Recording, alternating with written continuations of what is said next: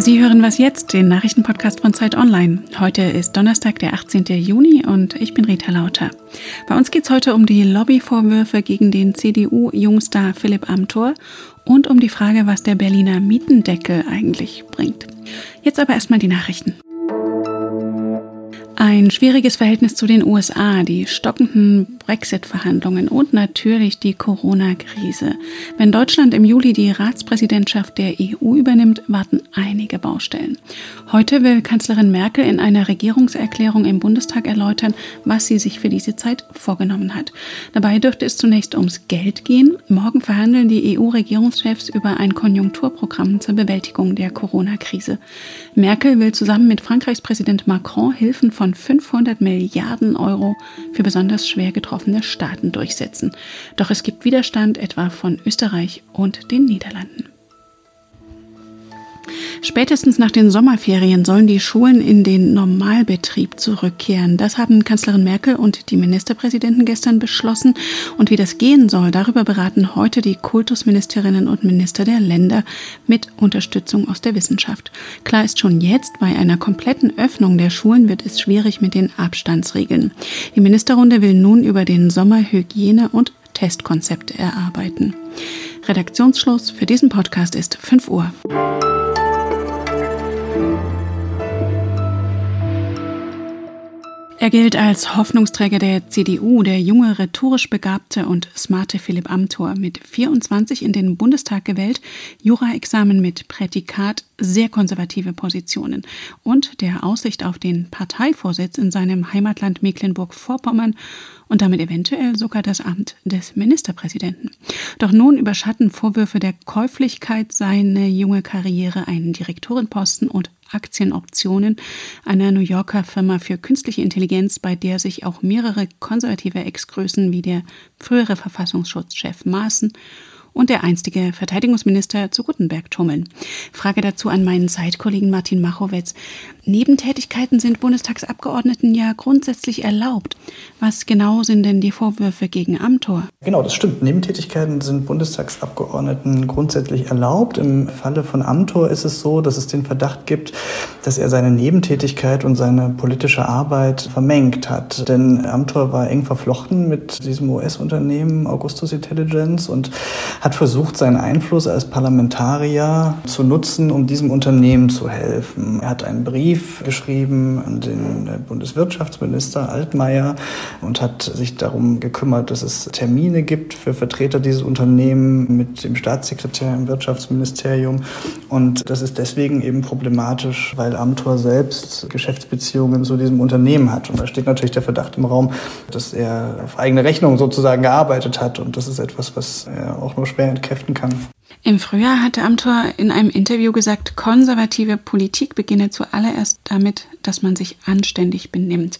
Kann man ihm denn das jetzt noch glauben oder liefert er genau jenen Populisten Munition, die Politik immer als Wirtschaften in die eigene Tasche darstellen? Bei Amtor ist das ja nochmal ein ganz besonders ärgerlicher Fall, weil Amtor nicht nur für eine sehr saubere Art und Weise Politik zu machen gestanden hat, sondern weil er auch jemand ist, der ja als einer, der die AfD geschlagen hat, in den Bundestag kam, als Hoffnungsträger gegen den Populismus. Und wenn so einem dann das passiert und die AfD sich dann wieder hinstellen kann und sagen kann, ja, so sind sie, die Politiker von den Altparteien, ja, dann ist das echt ein großes Problem. Also ausgerechnet am Turm. Er spricht ja jetzt selbst von einem Fehler, hat die Tätigkeit beendet, die Aktienoption zurückgegeben und sich wegen der Nähe zu Ex-Verfassungsschutzchef Maaßen aus dem Untersuchungsausschuss zum Attentat auf dem Berliner Breitscheidplatz zurückgezogen. Ist es damit denn getan? Man stolpert ja auch als 27-Jähriger nicht so einfach in einen Direktorenposten hinein, oder? Ja, das stimmt. Also man muss ihn echt fragen, wieso ausgerechnet er, der aus relativ einfachen, bescheidenen Verhältnissen kommt, der weiß, was normale Menschen so für Probleme haben und dass ausgerechnet ihm das Sensorium fehlte, dass es vielleicht nicht unbedingt dazugehört, Reisen nach St. Moritz und Korsika und New York im Auftrag eines schwer durchschaubaren Firmengeflechts zu unternehmen. Also das äh, muss er sich schon vorwerfen lassen. Zugleich muss man aber auch fragen, wer sind eigentlich die Leute in seinem Umfeld, die das zugelassen haben. Also er hat von ganz vielen hochrangigen Unionspolitikern Unterstützung bekommen in den letzten Jahren. Ja, Friedrich Merz, Wolfgang Schäuble, Horst Seehofer, Jens Spahn. Ich finde, da gibt es auch eine Organisationspflicht, irgendwie so einem jungen Mann auch das Gefühl zu geben, hey, es gibt Grenzen, man darf sich nicht in den Ruch begeben, dass man Politik und Geschäft vermischt. Die Frage, ob er weitermachen kann, hängt jetzt sehr davon ab, ob noch mehr zum Vorschein kommt oder ob es das jetzt damit war. Und ich finde auch, wie er öffentlich damit umgeht. Sollte es nicht grundsätzlich neue Regeln geben, um Lobbyarbeit transparent zu machen? Morgen soll es ja dazu zum Beispiel eine aktuelle Stunde auch geben im Bundestag. Es ist sicher wichtig, sich Gedanken zu machen über das Verhältnis von Politik und Lobbyismus und es ist sicherlich wichtig, da auch Regeln zu haben. Ich glaube aber, dass ganz viel auch künftig von Eigenverantwortung abhängen wird, dass ein Politiker, eine Politikerin, eine Partei sich natürlich fragen muss, ist das richtig, was ich tue und kann ich mich damit dann auch vor den Wählerinnen und Wählern sehen lassen? Ich bin ein bisschen dagegen, jede Form von Lobbyismus und politischer Einflussnahme auch unter so einen Verdacht zu stellen. Es gibt ganz viele völlig berechtigte Anliegen, die von Leuten an die Politik herangetragen werden. Es ist eine Frage des Feingefühls und vielleicht lehrt uns da der Fall Amtor auch ein kleines bisschen was, wie man da künftig ein bisschen besser drauf achten kann. Und dein Text dazu ist in der neuen Zeit zu lesen. Danke dir, Martin.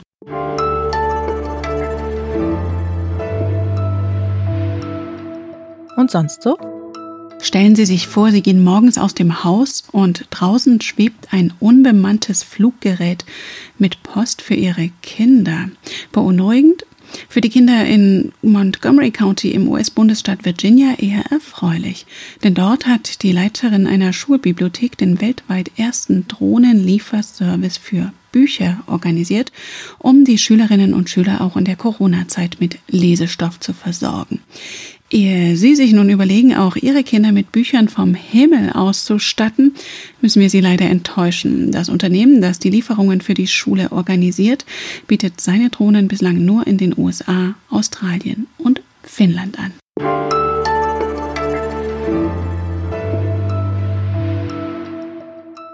Vor Corona war es neben dem Klimaschutz eines der wichtigsten Themen, das die Menschen in Deutschland umgetrieben hat, die immer weiter steigenden Mieten, insbesondere in Großstädten wie Hamburg, Stuttgart und München. In Bayern verhandelt heute der Verfassungsgerichtshof darüber, ob ein Volksbegehren für einen Mietenstopp überhaupt zulässig ist denn es ist unklar, ob solche Fragen auf Länderebene geregelt werden dürfen.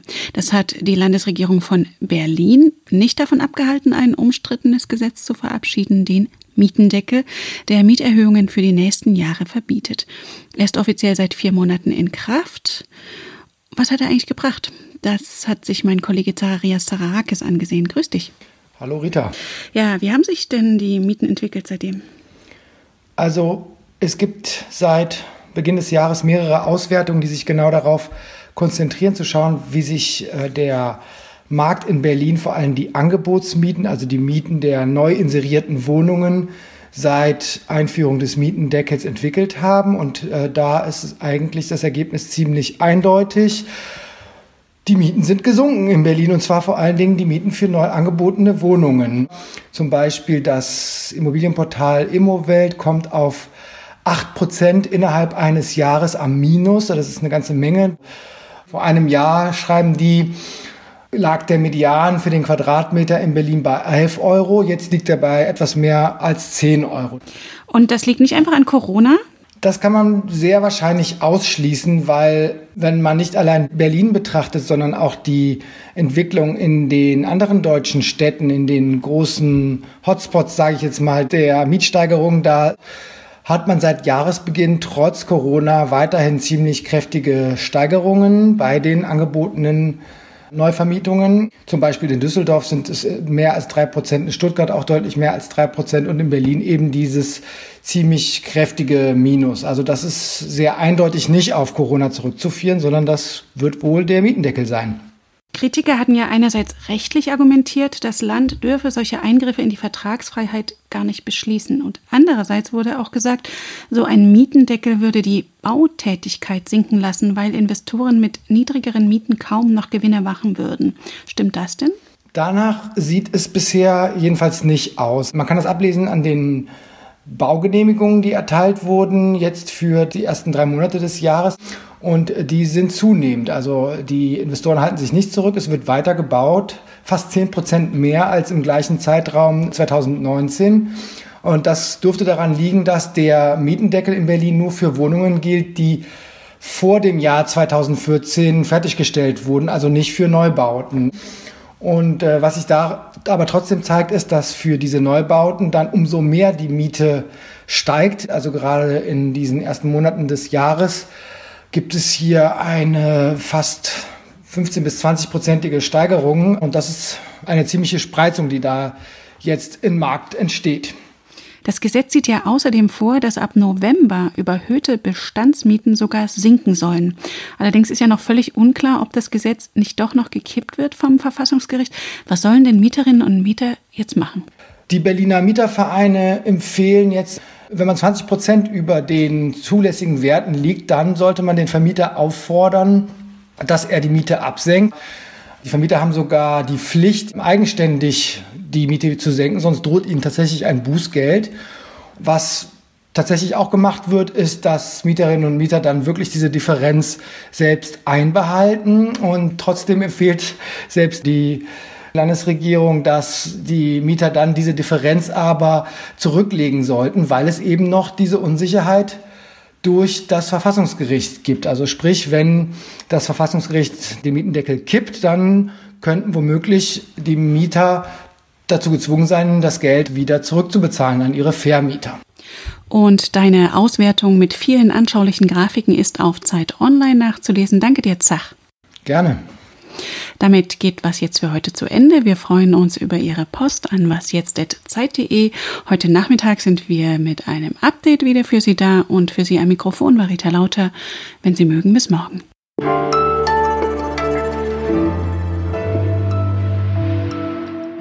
Euer Vermieter die Miete schon gesenkt? Ja, tatsächlich ganz eigenständig. Also wir haben ihn nicht dazu aufgefordert, aber es kam ein Brief ins Haus oder eine E-Mail und äh, ja, wir zahlen jetzt weniger.